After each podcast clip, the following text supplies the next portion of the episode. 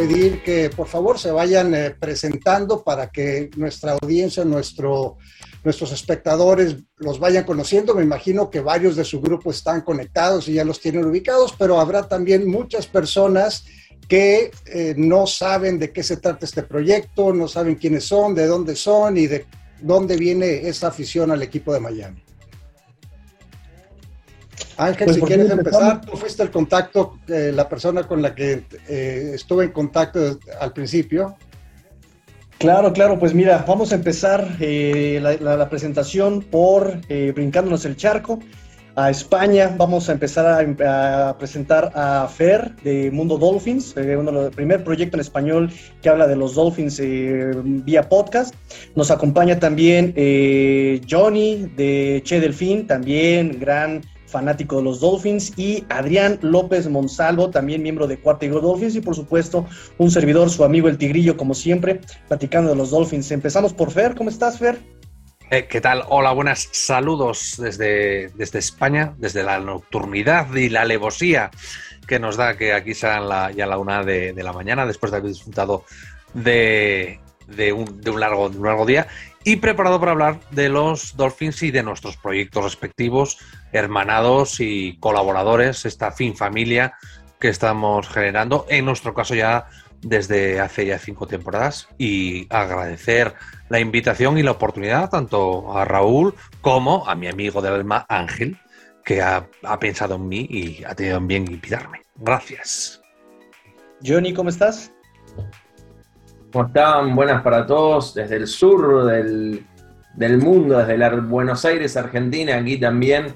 Eh, agradecido también por, la invitación, ¿no? Esto eh, es una, linda experiencia que nos une a todos los hispanohablantes. Mismo caso de Fernando con un, pequeño proyecto, La Voz, digamos, de, los Dolphins en Argentina desde 2020.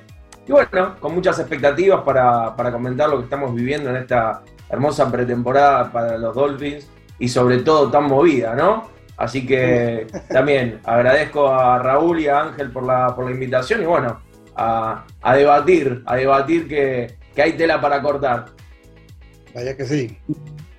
Y Adrián, Adrián que también es parte de aquí del proyecto de Cuarto y Gol Dolphins. ¿Cómo estás, Adrián? Adrián, ¿estás por ahí? No estés en mute. Ah, ok, perfecto, perdón. Hola, ¿qué tal Ángel? Raúl, muy buenas tardes. Un privilegio estar aquí con ustedes y con el gusto de platicar de lo que nos apasiona, ¿no? Los Miami Dolphins. Muchas gracias a todos. Adrián, ¿en, dónde, en, qué parte estás tú? En la Ciudad de México, aquí al sur de la Ciudad de México. Sí, porque con Ángel he tenido la oportunidad de platicar y ahorita antes de que se comunicaran todos, pues nos comentaba que andaba en Guadalajara viendo a su novia, y, pero que ya está eh, listo, de, ya estás de regreso, ¿verdad? Nos decías, Ángel para... Sí, yo ya este, regreso a Guadalajara justamente ya el, lunes, nuevamente estaré por allá justamente, pues eh, ya con tareas de, Dolphins completamente 100%, ahorita tratar de disfrutar la familia y pues un pequeño respiro con lo que ha sido el off-season de los Dolphins, que ha sido un off-season de locura, estamos todos para platicarlo y pues nada, ahí este, cedo el micrófono al Máster Raúl, que eres el, especialista, eh, pun intended, ¿no? ah, pues vamos a empezar, eh, primero que nada, tienes que partir del despido de, Brian Flores. Yo he tenido eh, varias respuestas eh, de aficionados de Miami, unas a favor de la decisión, otras en contra de la decisión. Obviamente generó controversia con la demanda que entabló el primero de, febrero en contra de, del dueño y pues eh, me interesan sus opiniones. ¿Qué piensan ustedes de, de uno, del despido abrupto, porque pues la verdad yo no me lo esperaba, después de dos temporadas consecutivas eh, ganadoras, algo que no sucedía creo que en 18 años, y luego la demanda en la que me eh, nombran al dueño con eso de, que le estaba ofreciendo dinero para hacer lo posible para que se perdieran partidos, el famoso tanking eh, por Túa, me imagino que era lo que lo que, porque fue, ocurrió en 2019, es lo que, lo que, lo que ha salido a, la luz. Entonces, pues me interesan las opiniones de ustedes, los aficionados que están día con día siguiendo al equipo. Ustedes ven todos los partidos, yo veo trato de ver los más que puedo, pero siguiendo siendo analista de la NFL en general, es pues prácticamente imposible ver todos los partidos de todos los equipos. Entonces, pues ah, eh, Ángel, no sé a quién, si quieres empezar tú, le quieres dar la palabra a alguien que, nos dé su punto de vista de, la situación de, de Flores y, de lo que ha sucedido a, partir de entonces con la demanda también. Pues mira, como bien dijiste, eh, hay opiniones muy divididas y déjame comentar, empezar con la polémica, porque yo sí soy del equipo de Brian Flores, ¿no? A mí me gustaba mucho el proyecto Brian Flores. Entiendo que si lo despedías no había problema, puesto que no encontraba identidad ofensiva, tenía muchas polémicas. Pero claro, si lo podías dejar, que a mí me hubiera gustado, estaba manteniendo esta escuela como de disciplina, un proyecto a largo plazo, contrataciones baratas, tratar de encontrar eh, talento a través de contrataciones de poco riesgo y de mucha ganancia. Sin embargo, eh, parece que desde mi perspectiva, parece que si se da esta ruptura es justamente por diferencias creativas, ¿no? Eh, no, había eh, esta homogeneidad en el proyecto. Brian Flores quería jalar para un punto, el dueño y el, el general manager quería jalar para otro, Tua se quedaba a la mitad, entonces, bueno, sacrificado normalmente en este tipo de, disputas es el head coach, ¿no? A mí, sinceramente, me gustaba mucho Brian Flores. Eh, como tú bien lo dijiste, dos temporadas ganadoras, le habían ganado a los Patriotas también, eso también era muy interesante. pero bueno, eh, también esa racha perdedora pesó mucho en este 2021. Y no sé, Efer, tú eres este, aquí un poquito más neutral, si quieren ya pasamos con este Johnny para el otro lado de la moneda. Bueno, eh, en mi caso podría decir que como bien dijo Raúl, fue bastante abrupto. De hecho, eh, me parece que en las temporadas Brian Flores no pudo encontrar un equilibrio entre el juego, a ver, el juego defensivo y el juego ofensivo, sobre todo teniendo en cuenta que en las, en las últimas tres temporadas o en el tiempo que estuvo, eh, se cambió muchas veces de coordinador ofensivo, teniendo una apuesta bastante, vamos a decir, eh, irregular para lo que es la NFL con la, con la contratación de un cuero que venía de una lesión de, de, cadera, ¿no? De, que no es algo tan común y tomarlo como una gran apuesta después de lo que se habló, de que la idea era en principio Herbert, pero después no. Bueno, en fin. Eh, a mí me parece que, no rindió porque en tres temporadas no pudo, no pudo entrar al playoff, básicamente. Me sorprendió sí la, la, el despido de Brian Flores, pero me parece que eh, era necesario en un contexto que ya se estaba poniendo eh, un tanto, ¿no? Un tanto pesado, el ambiente no era el mejor y ya se veía hablando de eso. Y me parece que es una forma muy rápida de Chris Grier y de Stephen Ross de, descomprimir una situación que parecía, digamos, eh, insalvable, ya que Miami no pudo, no pudo entrar ¿no? Al, playoff, como digo, de la mano de Brian Flores. No sé qué piensa Fernando al respecto. Pero es un aspecto bastante complejo este del despido de, de Brian Flores, eh, y hay que tener varios factores en cuenta. Para empezar, lo primero, el propietario Stephen Ross quiere ganar sí o sí. Si vemos el historial de los, entrenadores, de los últimos entrenadores de los Miami Dolphins en tres temporadas, Brian Flores tiene las mismas o menos derrotas que Philbin y que Dan Gates. Se le ha dado la misma oportunidad que a esos entrenadores para intentar llegar a playoffs. Dos años se ha quedado a las puertas. A eso le añadimos la dificultad para encontrar personal de entrenamiento eh, con, suficiente experiencia como para desarrollar tanto la línea ofensiva como a un quarterback que tiene, en teoría, mucho potencial, que yo creo que este año eh, eh, seremos capaces de ya saber si sí o si no, ¿no? pero bueno, ese es otro tema. Y un equipo, y además, al llegar al final de la temporada, ver los resultados totales, empezar a escuchar eh, y digo de manera interna, que esto luego se supo todo después, ¿no?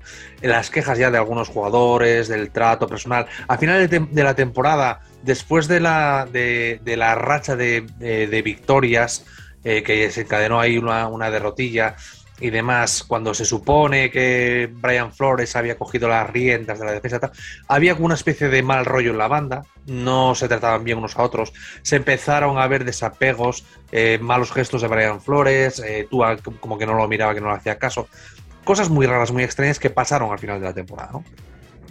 Todo esto que desemboca en que cuando llega al final de la temporada, eh, yo creo que Grier ya está, no digo entre la espada y la pared, pero sí, si, el dueño de la franquicia te dice, hola, mira, es que estoy mayor, eh, me quedan al frente de la franquicia cuatro días y quiero ganar un anillo. Así que hay que hacer algo y hay que sacrificar a alguien. La única manera que tenías de hacer algo decente era meter mano en ese staff de coacheo y meter coordinadores ofensivos o, de meter, o meter algo que le ayudes a Brian Flores. Si Brian Flores no se deja ayudar, si Brian Flores eh, no, no hace lo que la franquicia quiere, la, cabeza a sacrificar es Brian Flores. ¿Qué pasa? Después viene todo el problema que viene después con la demanda, las historias que van saliendo ya de, los comentarios de los jugadores, de algunos de los entrenadores y todo lo demás, ¿no? Pero yo creo que eh, aunque fue abrupto y que realmente nadie lo esperaba, porque incluso con, con, Tigrillo lo llegamos a hablar en más de una ocasión, lo lógico sería haber intentado arreglar algo para darle un cuarto año a Brian Flores. Yo soy de los que piensa que está bien despedido. Que, oye, si lo comparas con Philbin, si lo comparas con Adam Gates, se te han dado las oportunidades, se te ha dado lo que has pedido, no has conseguido los objetivos. Siguiente, ¿por qué? De aquí viene la parte buena. Llega nuevo entrenador, mantenemos un bloque en general, yo creo que bastante bueno, que además luego con lo que ha venido después se ha mejorado que hay, que hay problemas. El año que viene hay muchas elecciones de draft para continuar. Entonces, me parece una jugada inteligente de Grier que creo que está ante su última, última oportunidad de demostrar que es un general manager capaz de llegar a playoffs y de ganar un anillo. Adrián, tú deberías a mediar todo. sí, ya sabes que me encanta, pero en este caso concretamente sí quiero eh, también bueno, eh, pronunciarme en relación a que eh, Brian Flores había cometido grandes errores, ¿no? Esta, esta capacidad marcial de tener a sus jugadores a la línea en una buena disciplina se fue perdiendo y difuminando completamente la temporada pasada. No se conseguía una identidad ofensiva, no podía no, no, había una comunicación asertiva con incluso ni al interior del, equipo ni hacia afuera del equipo. Era una persona muy hermética en sus declaraciones, en sus conferencias de prensa y no daba certidumbre. Y más allá de eso, pues perdió la, la confianza y el respaldo del equipo. el equipo. Se nos fue Adrián. Bueno, pues ni hablar, pero pues mira, yo, yo quiero hacer un comentario al respecto porque es muy difícil cuando empiezas 1 y 7 que el equipo no se te derrumbe y que hayan tenido, ¿cuántas fueron? Seis, siete victorias, eh, ganaron siete de los últimos ocho, ¿no? Eh, eh, eso quiere decir que algo bueno estaba pasando, o sea, que mantengas un vestidor unido cuando tienes una, un comienzo tan, tan malo y, hubo varios partidos, viendo, por ejemplo, el de Londres, que, que se definió con dos goles de campo poco probables y que al final de cuentas probablemente le hubiera dado el pase a, a, postemporada. Es muy difícil tú como jugador estar en un vestidor y, mantener el enfoque, seguir peleando. Y siempre va a haber jugadores que no están eh, conformes, siempre va a haber quienes van a criticar y siempre va a haber quienes... Eh, eh, cuando ya dice que aquí, no sé si, en España, cuando, del árbol caído todo el mundo hace leña, ¿no? Entonces, pues una vez que ya, ya cae el entrenador, pues hay que eh, eh, sacar a, relucir tus trapitos sucios, ¿no? Yo hablo mucho con dichos, como ya se, habrán dado cuenta, ¿no? Entonces, a mí sí me pareció, sí vi, sí vi mucha, ¿qué te diré? lo que usted dice, falta de continuidad con la ofensiva. Desde que llegó Charo Shea, que venía de Nueva Inglaterra, que pues me imagino que tenía muy buena relación ahí, pero que no, o sea, no tenía mucha experiencia, o sea, no tenía experiencia eh, como coordinador ofensiva, ofensivo y le quedó grande el, puesto. Después vino Changeli, que pues más o menos les dio estabilidad. Eh, eh, fue el primer año de, de Tua. Le dio una ofensiva bastante conservadora, tratando de, de minimizar, o sea, sobre todo porque fue un año complicado, un año que no tuvieron eh, pretemporada, que tuvo venía de una lesión complicada. Y luego después, eh, pues eh, se jubila Changeli. Y, y, una de las cosas que a mí nunca me ha gustado es cuando un equipo tiene dos coordinadores. y que uno dice que es el del juego por tierra y otro juego de pases. Yo siempre he visto en los equipos que tienen éxito que hay un coordinador en, algunos casos, como en el caso de, los Rams que acaban de ganar el Super Bowl, pues tienen un coordinador que arma todo el plan de juego, que se encarga de llevar las juntas, pero al final de cuentas la última palabra la tiene quien va a mandar las jugadas. Y la persona que manda las jugadas tiene que estar perfectamente compaginado con quien sea el coordinador ofensivo. Y cuando tienes a dos que pues en realidad eh, había sido coordinador en, eh, Houston, no con muy buenos resultados. De hecho, eh, eh, fue removido por O'Brien y O'Brien le quitó el puesto de coordinador. Entonces, sí, sí, sí veo falta de continuidad ofensiva. y la manera más rápida de echar a perder un quarterback joven es llevándolo con sistemas diferentes año tras año tras año. Eso lo vimos, por ejemplo, el, el caso de Alex Smith es clásico, ¿no? En, la NFL, él siendo la primera selección global en 2005, tuvo creo que ocho coordinadores eh, ofensivos en sus primeros siete años, así que es muy difícil que un, eh, eh, si, si, tú ves los casos de, de corebacks exitosos, jóvenes, por lo general tienen estabilidad. Mismo entrenador en jefe, mismo coordinador y de preferencia mismo entrenador de coreback. Pero bueno, pues esa es la cosa de Brian Flores. Otro detalle que me llamó mucho la atención cuando, te digo, yo llevo ya eh, dos años que no he estado narrando juegos, pero sigo estudiando un juego a la semana como si eh, estuviera narrando y he hecho un par de, de Miami para mantenerme un poquito al tanto de cómo está toda la situación. Me llama la atención mucho los problemas de la línea ofensiva y, remontándome a, a, investigación que hice durante esos, eh, esos meses que te digo, que aunque no estaba narrando, pues me, me ponía a investigar.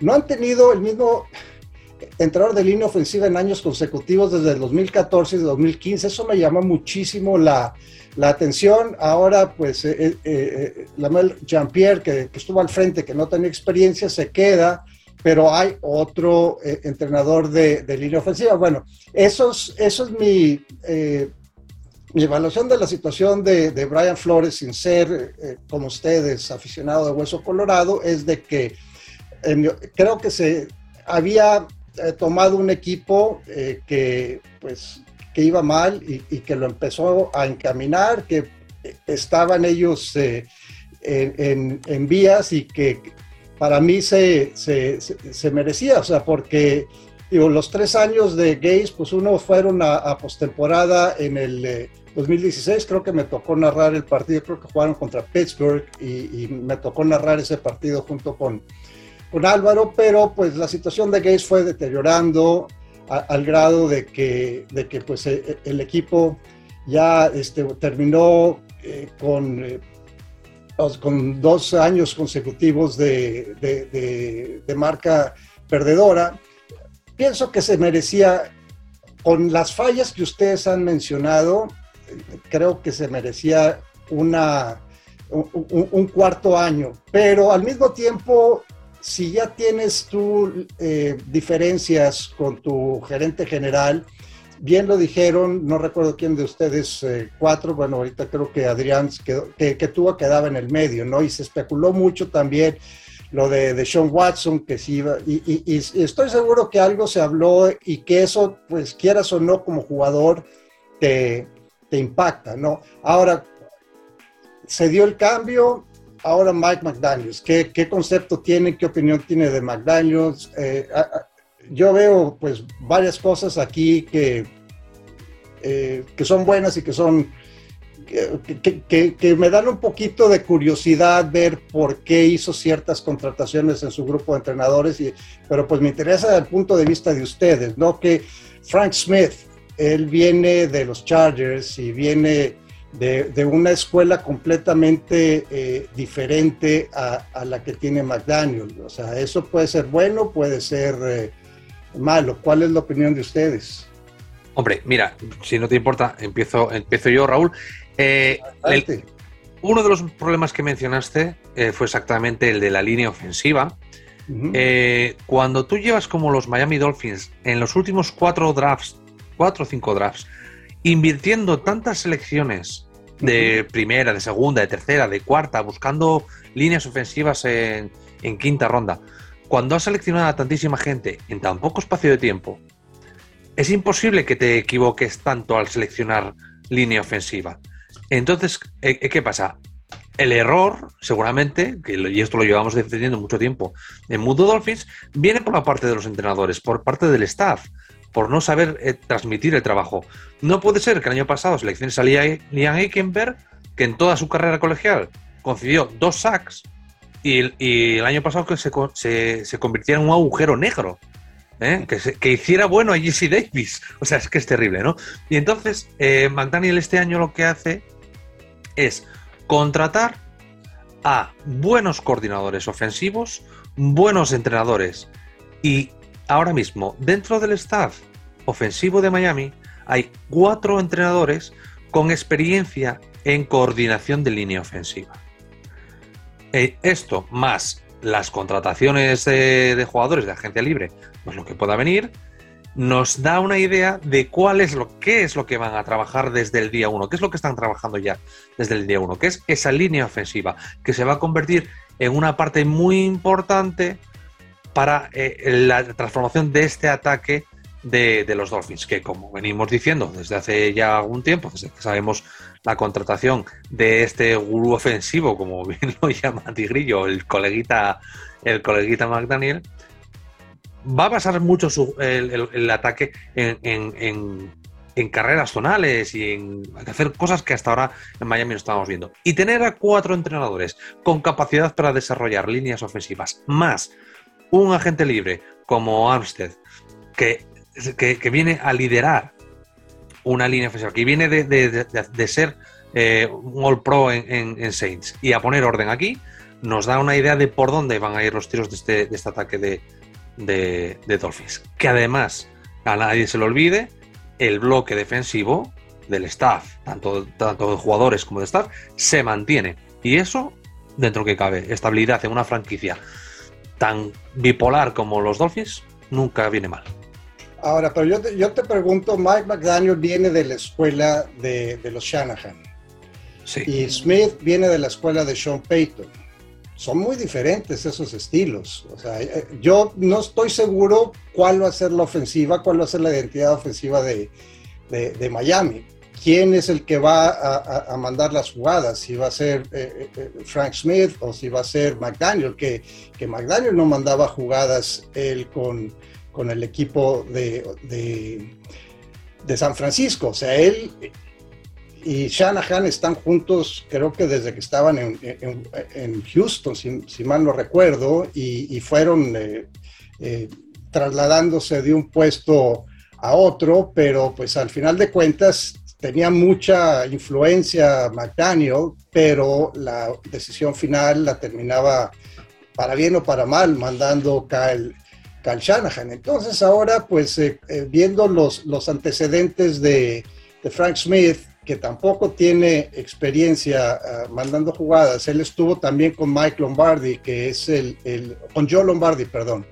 Mike Lombardi es el que venía de Nueva Inglaterra. Joe Lombardi, que, está eh, en, Los Ángeles, pero pues ellos vienen de la escuela de, de, Sean Payton, que es una escuela muy buena, pero es diferente de la de Cal Shanahan. Entonces yo aquí tengo curiosidad y, no tengo la respuesta, no sé qué piensen ustedes, pero yo no tengo la respuesta de cuál va a ser la identidad ofensiva. Sí vi que una de las contrataciones que hicieron fue Alec Ingold, o sea, la, posición de fullback, que pues antes no, no, era una posición muy importante, creo que va a ser quizás como la, la usan en, en Nueva Orleans. En Nueva Orleans siempre fue muy importante, pero sobre todo como la usan en San Francisco.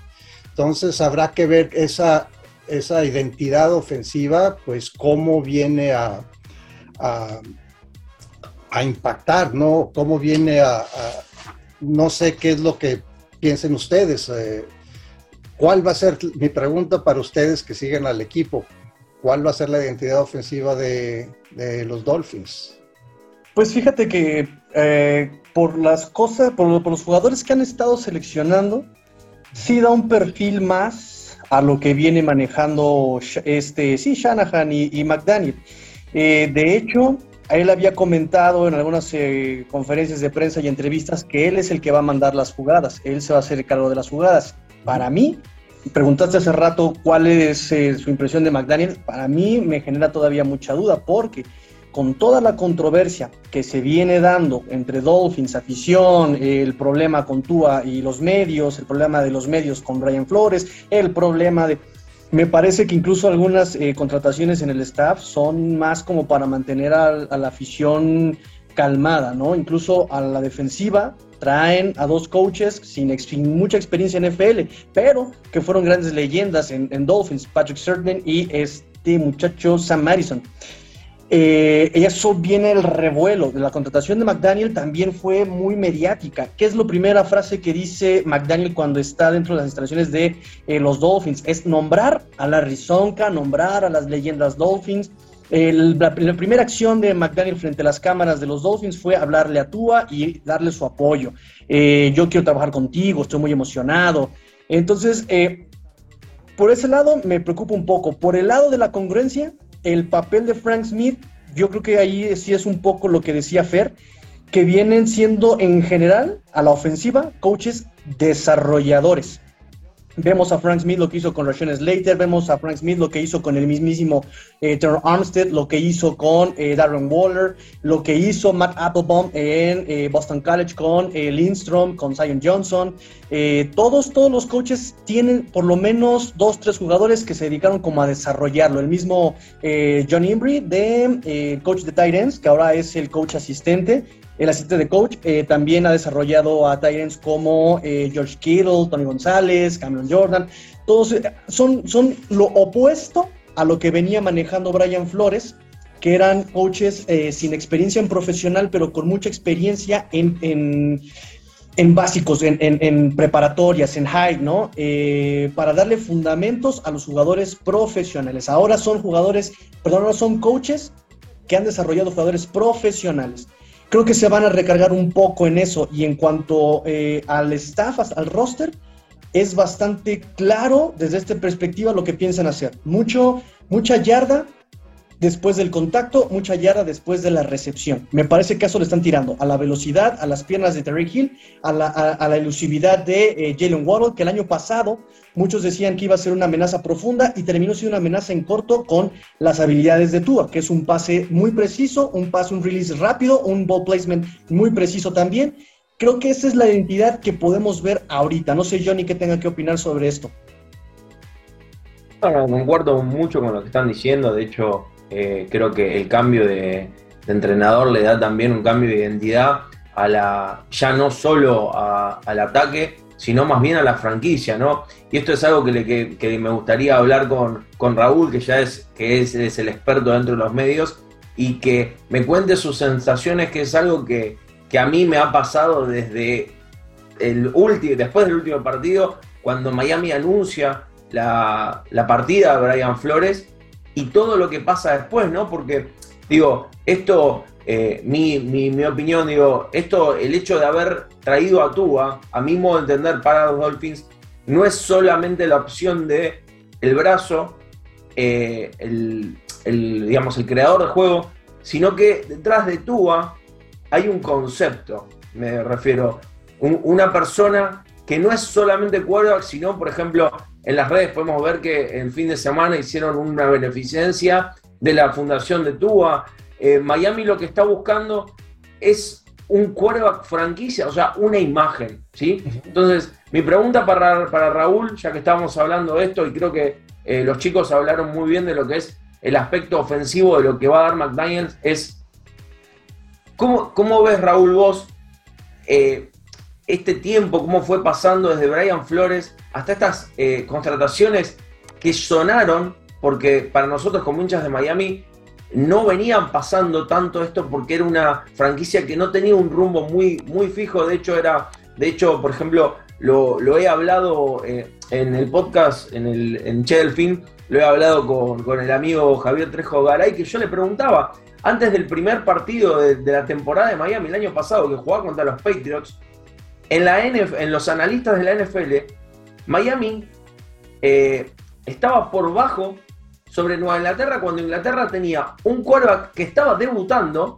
contra otro que iba por su segundo año. Entonces, digo, Miami tiene una imagen muy negativa dentro del mundo de la NFL, pero yo creo que todo lo que está haciendo Miami hoy es para cambiar y de hecho, desde, la, desde la del despido de Flores, la posterior acusación de Flores hacia la NFL y a, los Dolphins, a la contra, vamos a decir, digamos, el, el gran punto, a la contratación de Tyreek Hill, la imagen de Miami cambia en un 100%. Entonces mi pregunta para vos es, Raúl, con todo esto que pasó en todo este tiempo, ¿qué opinás de la imagen? ¿Cómo juega la imagen en una franquicia de la NFL y cómo Miami, hoy por hoy, creo, por lo menos de mi, punto de vista, que está mostrando un rumbo, ¿no? Eso es mi, mi pregunta para vos, Raúl. ¿Cómo lo ves desde tu imagen, desde dentro de los medios de tantos años, ¿no? Lo más difícil para un entrenador es cambiar la cultura de un equipo. Y cuando tienes una cultura que ha sido inestable, que ha sido perdedora, tienes que llegar y tienes que hacer cambios y tienes que dejar muy claro cuáles son tus valores, cuáles son tus principios, qué es lo que es importante y qué es lo que no se va a tolerar.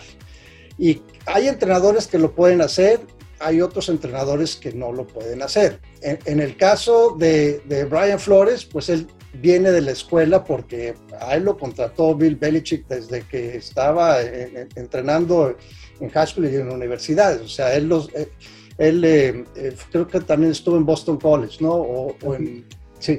Y, y, lo fue desarrollando y pues lo fue moldeando muy al estilo de, de, de Bill Belichick. Brian Flores fue muy exitoso como asistente defensivo, terminó, no tenía el título, pero era en el 2018 fue el arquitecto de la defensiva que, limitó a, los Rams a tres puntos en el Super Bowl, ¿no? Entonces él tenía esa, e, esa idea eh, clara, pero el equipo venía de la inercia de, de Philbin, de la inercia de Gaze, y eso toma mucho tiempo. De, las cosas que yo veo de McDaniel es eh, cosas buenas y, cosas malas. Lo de la defensiva, pues es, es bueno porque le da continuidad. Pero al final de cuentas eh, va a tener que evaluar si, el, si, va, si le va a costar trabajo erradicar alguna mentalidad que pueda permear al siguiente año. Eso va a ser el reto más difícil de, de McDaniel, como es el reto más difícil de un entrenador.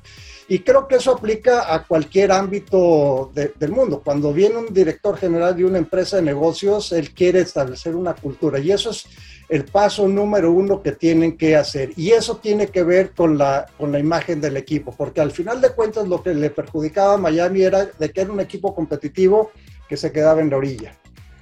Y eso fue, esa fue la razón por la cual eh, hablabas tú, de ese partido inicial, ese partido inaugural, que pues eh, lo ganaron debido a un balón suelto al final del, encuentro, ¿no? Recordarán, este, ya iban con, eh, a punto de, pues con un gol de campo ya ganaban el partido y creo que faltaban 30 segundos y se dio el balón suelto, que pues al final de cuentas es mérito también de, la defensiva. La defensiva lo tiene que forzar, no necesariamente es un error del equipo ofensivo. Pero para contestar tu pregunta, eh, eh, todo tiene que ver con la cultura del equipo. Y la cultura del equipo es lo más difícil de cambiar. Tenemos varias personas que se han conectado y, y pues nada más déjame los menciono para, porque este, Dice René Trejo, ¿qué opinas del desarrollo de Brandon Jones? Brandon Jones, yo lo vi jugar aquí en la Universidad de Texas, era un jugador que llegó como recluta cinco estrellas de high school y lo quisieron usar de, varias maneras y, creo que no rindió al nivel. Eh, él cometió varios errores mentales en dos partidos, uno contra Oklahoma en un touchdown, un pasa a Mark Andrews, que es ahora el tight end de de, Baltimore, él se confundió completamente. Y otro en un juego contra Iowa State eh, también eh, dejó su, su, marca porque Brock Purdy, el quarterback, estaba corriendo y lo que hace Brock Purdy es que al jugador que estaba cubriendo Brandon Jones le tira el pase y eso termina siendo la diferencia en el partido. Pero uh, el gran mérito de, Brandon Jones fue ponerse a estudiar y es famoso por haber ido en el draft, antes del draft, en el, en el eh, combinado y haber estudiado todos los esquemas defensivos de los equipos que lo entrevistaron y se lo sabía y eso para mí fue él aprendió de sus errores y cuando aprendes de sus errores de tus errores te conviertes en una mejor persona y creo que la, la posición que lo tienen ahora más cerca de la línea de golpeo usándolo en cargas este, para mí es eh, e, es mejor que la que tenía él que era free safety en Texas y que pues a veces eh, cometía errores. Bueno, me preguntan, bueno, los cinco mejores corebacks de la americana. Ahorita, si quieres, eh, Luis, esa, te, la dejo al final si tenemos tiempo para enfocarnos ahorita en el tema que es eh, el equipo de Miami. Alfonso Montaño Godolphins, Julio Carmona, saludos y bueno, cuando regreso a la televisión? Pues esperemos que pronto. Y pues eh, gracias por los comentarios eh, eh, positivos. Pero pues bueno, si quieren, pues empecemos ahora también esto de las contrataciones. para mí, pues obviamente la, pues no, fue, fue canje el de Tariq Hill. Se, obviamente el equipo está enfatizando el aspecto de velocidad, tener jugadores como Güero, que es muy, veloz, Tariq Hill, que en teoría es el más veloz de, de la NFL, Raheem Monster, que eh, eh, vimos cómo eh, funcionó en este esquema de, del, outside zone que, que, corren a la perfección los Shanahan y que pues me imagino que algunos conceptos de eso se van a usar todavía en, en Miami, asumiendo, te digo, quiero ver qué tanta influencia tiene, tiene Frank Smith y sus conceptos que son más bien tipo costa oeste que vienen de Sean Payton, pero pues yo veo un énfasis en la, en la ofensiva, las contrataciones de, de Connor Williams, que también jugó aquí en Texas, que era un jugador eh, que cometía muchos errores. El, el gran castigo de la, gran eh, que tiene deficiencia de Connor Williams era sobre todo a veces en pase contra jugadores fuertes porque él no es muy corpulento pero es buen jugador, o sea, es buen bloqueador en el ataque terrestre y tiene muchísima agilidad. Aquí te digo, era un jugador que lo sacaban eh, de la posición de tackle a bloquear enfrente. Pero pues eh, mencionaban la, la, contratación de Teron Armstead. Eh, ustedes, bueno, la respuesta parece obvia, porque es un jugador ofensivo, o sea, un jugador que recibe el balón, Tarek Hill, pero ¿Cuál de esas dos contrataciones creen que a largo plazo, asumiendo que los dos juegan los 16 partidos, puede tener más peso en el desempeño del equipo? Fer.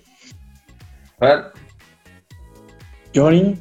dadas las circunstancias de que la línea ofensiva estuvo clasificada como la peor de la NFL, lo cual yo no coincido porque no creo que haya peor línea que la que tenía Cincinnati, pero bueno, eh, grupos que se encargan de evaluar estadísticas los tenían como la peor, ¿no? pero... Eh, a ver, yo, Raúl, voy a, voy a tomar primero lo que te dijo Fernando un poco antes. Me parece que es un principio de, vamos a decir, de, de arreglo, ¿no? De esa línea ofensiva que tantos dolores de cabeza le ha traído a los Dolphins. Eh, hablando de, de, lesiones, ¿no? Donde Tua tuvo que salir lesionado porque no tenía una línea ofensiva eh, acorde. Y me parece que yo creo que lo hemos hablado con el señor Ángel en alguno de sus, de, sus vivos nocturnos. Eh, hay mucho de las contrataciones de Miami que son, como, como lo hemos mencionado, fanservice, ¿no? Eh, esto de la necesidad de que Tua tenga tiempo, espacio para poder eh, desarrollarse. Bien lo mencionaste, hablaste del desarrollo. Y me parece que son dos facetas diferentes de, dos jugadores que ya están probados dentro de la NFL, tanto Armstead como Tyreek Hill. Para nosotros, por lo menos como fanáticos, fue una, eh, muy, una sorpresa, una alegría haber escuchado con bombos y platillos como Miami canjeaba todo, o sea, vendía casi el estadio por Tyreek Hill, pero enhorabuena porque Miami necesitaba esos golpes de timones. Ahora bien, Me parece que Armstead no es la solución, porque la realidad es que si el primer partido, tenemos, porque la, NFL es así, el primer partido en una mala fortuna se le salen las dos piernas, nos quedamos sin un jugador que es completamente eh, importante o por lo menos dentro del esquema de la línea ofensiva. Entonces, agarrándome lo que dice Fernando y si quieren le, hacemos el pase de micrófono hacia el otro charco. Por eso enfaticé los 16 partidos, que ambos jugaran los 16 partidos, porque cuando ha estado saludable ha sido muy buen tackle izquierdo, de lo mejor que hay en la NFL, pero se ha, lesionado en las últimas temporadas. Exactamente, entonces me parece que Miami está tratando de eh, sentar bases para que por lo menos, a mi modo de entender, no termine siendo la peor línea ofensiva de la NFL y Tua tenga milésimas de segundo más para hacer esos pases de tres yardas en teoría, que es lo que nos están, nos están digamos, vendiendo. Bien, Fernando, le paso el, micrófono teniendo en cuenta que es un concepto que dijiste antes, así que amplíelo, amigo. Sí, yo de, hecho entre las dos contrataciones, eh, la que todo el mundo quería, la que todo el mundo deseaba, obviamente era Terron Amstead. Al final, con ciertos padecimientos, llegó esa contratación. Eh, y yo creo que es la clave de todo, de, todo lo demás. Es eh, porque, como bien decía antes, un equipo que durante los últimos tres drafts ha invertido en, tackles ofensivos, en wards, no puedes confundirte tanto, ¿no? Hay chicos como Solomon Kidley ahí que seguramente con este, en este cambio de, ofensiva van, van, a tener su oportunidad. Liam Eikenberg volverá a ser un guard y volverá a tener oportunidad de demostrar lo que, lo que vale. Eh, el center, Michael Dieter, hay que, hay que traerle hay que traerle competencia, pero es un buen center porque, por el que nos han llamado preguntando, ¿no? Y lo que faltaba dentro de ese vestuario eh, era una pieza que tuviera experiencia, que tuviera ascendencia sobre la línea, que fuera capaz de hacer que la unidad fuese eso, una unidad, ¿no? Eh, nada más que se supo que no volvía a Nueva Orleans, todos sus compañeros de equipo, todos sus eh, exentrenadores empezaron a hablar maravillas de Armstead, qué pena que te vayas, se va a evaluarte, eres un fenómeno. Eso te indica la capacidad que tiene un jugador de esta veteranía para generar ascendencia de, con sus compañeros. ¿Qué pasa? Eh, automáticamente al día siguiente llega la contratación de Tyreek Hill. Espectacular desde todos los puntos de vista. Y es lo que te da el salto a, ojo lo que voy a decir, no un contender, porque al final se, ha, la FC se ha movido mucho, se ha complicado muchísimo, los Broncos, Las Vegas, eh, Kansas está ahí, que sí, que sí, sí, que sí, no, todos, todos se, han movido, ¿no? Hacia arriba todos. Buffalo incluso se ha movido. Eh, pero yo creo que los Dolphins están en posición de competir la división, de ganar la división incluso. ¿Qué pasa? Tú cuando fichas a Armstead, poniendo que esté sano 10 partidos de los 17, son 10 partidos que ganas. Son 10 partidos que ganas. ¿Por qué? Porque ahora tú vas a tener un segundo más dentro del pocket, un segundo más, que va a ser, va a ser la diferencia para desarrollar las rutas. Y ojo, claro, con la contratación de Tyreek Hill, ahora esto se convierte en un polvorín. Ahora tienes a Jalen Waddell, a, a Hill, a Mike Gesicki, que ha estado muy infrautilizado en, estos, en estas dos últimas temporadas y que además en los esquemas de Sanahan sabemos la importancia que tienen los Tyrant receptores. Veremos a ver por dónde nos sale. A lo mejor eh, seguramente haya otros Tyrants dentro de la plantilla que tengan mejores oportunidades que, que Mike. Pero es que además te contratas a un chico como Cedric Wilson que viene de hacer su mejor campaña en Dallas, eh, compitiendo con gente como CD Lamb, como Amari Cooper, y que ha conseguido eh, ponerse ahí, ¿no? De repente de los Dolphins se han convertido en un ataque espectacular, además con el refuerzo en el backfield. Y todo esto, la clave de todo esto la da Armstead. Si tú los 10 partidos que te da Armstead los ganas, que son los 10 partidos que ganaste el año pasado, bueno, 9, eh, más los 10 del, año anterior, ojo, que recordemos que los Dolphins vienen de dos, temporadas con récord positivo, esos 10 partidos con Armstead los tienes ganados y todo lo que te dé el resto del ataque es para ganar la división. Del resto de los otros 7 partidos, cuando no esté eh, hay que sacar 3 o 4 partidos, 3 o 4. Y eso te lo da el ataque y te lo da Tyreek Hill, que lo que te da es la oportunidad de discutir la división. Eh, eh, ese era el, motivo de mi pregunta. Yo pienso que la estabilidad de la ofensiva radica en Tron La línea. Y, lo que les dé Tarek Hill, pues Tarek Hill va a lograr que, las defensivas por lo general van a tener que colocar dos safeties atrás y dar un poco más de espacio porque no pueden cubrir eh, esa velocidad ni la de Wallon ni la de Wilson, dependiendo de qué qué grupos de personal vayan a usar. Pero pues bueno, se nos ha ido el tiempo muy rápido. Tiene una última pregunta, un último tema para, para cerrar eh, o, ya cubrimos todos los aspectos. Veo que los veo muy, muy contentos con la defensiva, pues una defensiva que, que fue sólida, pero no fue de las mejores eh, defensivas en la NFL. Una defensiva que que permite y que hace dos años fue la que más eh, robos de balón tuvo, pero que sí, pero no puedes depender de, los robos de balón, que, mejoró en el aspecto de, presión, pero pues eh, no sé cómo se, se sienten ahora que, regresa a Boyer como su coordinador, que hay continuidad, que hay los eh, jugadores principales de la defensiva prácticamente regresan íntegros, están ustedes satisfechos o esperan que en el draft mande. Aquí voy a robar un poquito el micrófono, porque viene un tiro doble. Voy a, voy a, voy a complementar la pregunta pasada, el tema pasado y este, y este tema. El problema con la defensiva del año pasado es que tiene dos caras. ¿Qué defensiva vamos a ver el próximo año? ¿La de la primera parte de la temporada 2021 o la de la segunda parte del 2021? En la primera parte de 2021 vimos una defensiva que cubría en zona, una defensiva que metía a ciertos elementos en posiciones que no les beneficiaban. Es decir, este Jalen Phillips, eh, novato de primera ronda, lo estábamos viendo en tercer down, cubriendo pase cuando sabemos que él es más pass rusher. Estábamos viendo justamente a un free safety tirado 30 yardas hasta atrás. O sea, sí es el que es la última línea de defensa, pero no tiene que ir tan atrás.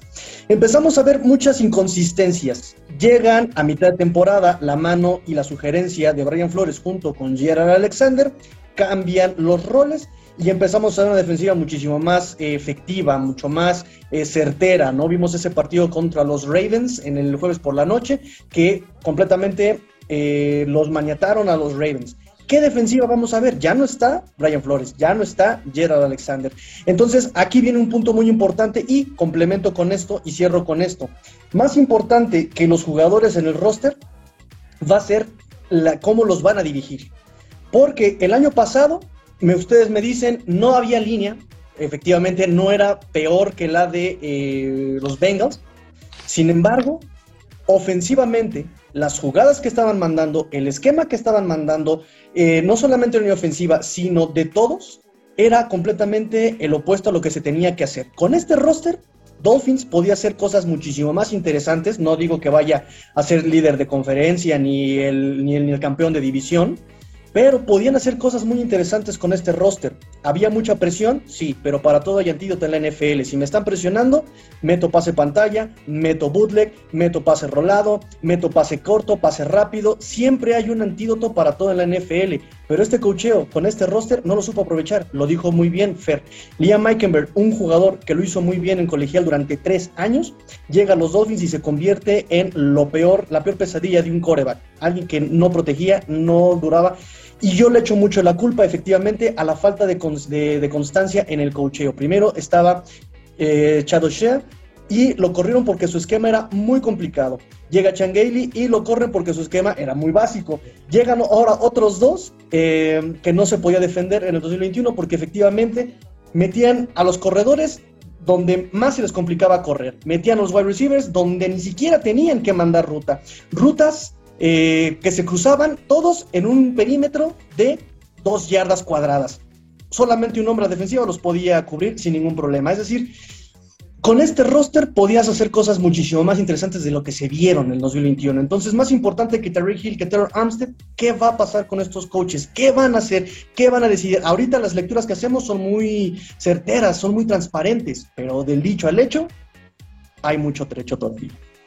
Pues señores, les agradezco mucho el tiempo, se nos fue bastante rápida la, sesión, aquí le podemos seguir, pero pues eh, es el momento de, ir cerrando y les agradezco pues, la oportunidad de platicar, de conocer estas sesiones. A mí me ayudan muchísimo porque yo lo que siempre he dicho es que los aficionados son los verdaderos expertos de los equipos porque los conocen a fondo y están leyendo las noticias que van saliendo día tras día.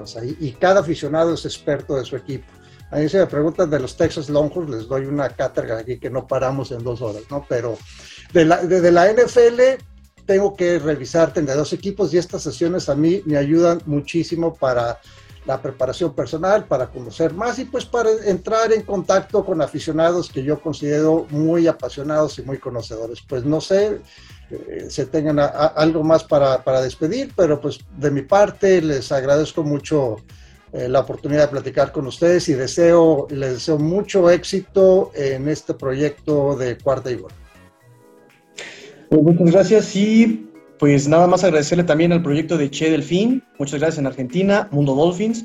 Somos una fin familia, de verdad que yo nosotros agradecemos la oportunidad este, de estar aquí también, Raúl. Muchas gracias.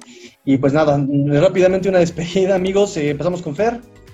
Sí, eh, nada, dar la oportunidad tanto a Raúl como a especialistas del deporte por darnos cobijo en el, en el, en el día de hoy y que sigan proyectos como el de Cuarta Idol Golfis, gente que se informa, que estudia, gente como el Che Delfín, que se preocupa también por estar al día del equipo, o en el caso de nuestro español, de gente como Mundo Dolphins, con nuestro compañero Hugo Manero, al que le mandamos un saludo, que nos preocupamos por informar sin desinformar. O sea, formarnos para informar.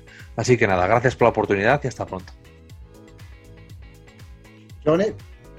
Bueno, eh, primero que nada, eh, agradecer a, Ángel por la invitación, a Raúl por el cobijo, como dijo Fernando de los especialistas del deporte. Raúl, tener presente que has podido eh, unir a tres países de diferentes lugares y creo que eso es lo interesante que tiene Miami, que al ser hispanohablante o en una ciudad tan, tan latina, tenemos fans de diferentes lados, entonces bueno, mi, saludo extensivo tanto para Fernando, para el señor Ángel, para vos y también para la gente, eh, mis amigos del grupo de WhatsApp de Miami Dolphins Argentina que deben estar también viendo esto. Así que saludos para todos, para, como dijo el señor Fernando y como siempre lo dice Ángel, la gran familia, los estacios hispanos de los Miami Dolphins. Así que muy agradecido por la invitación.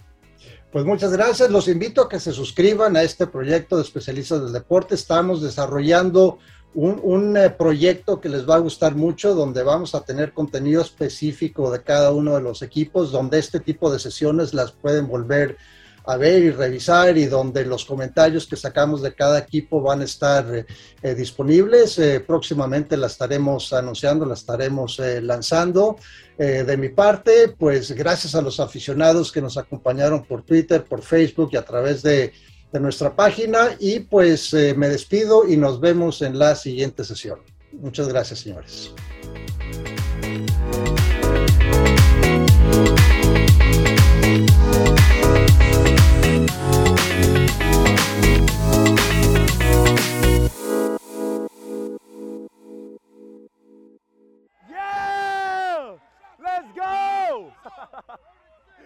Let's go!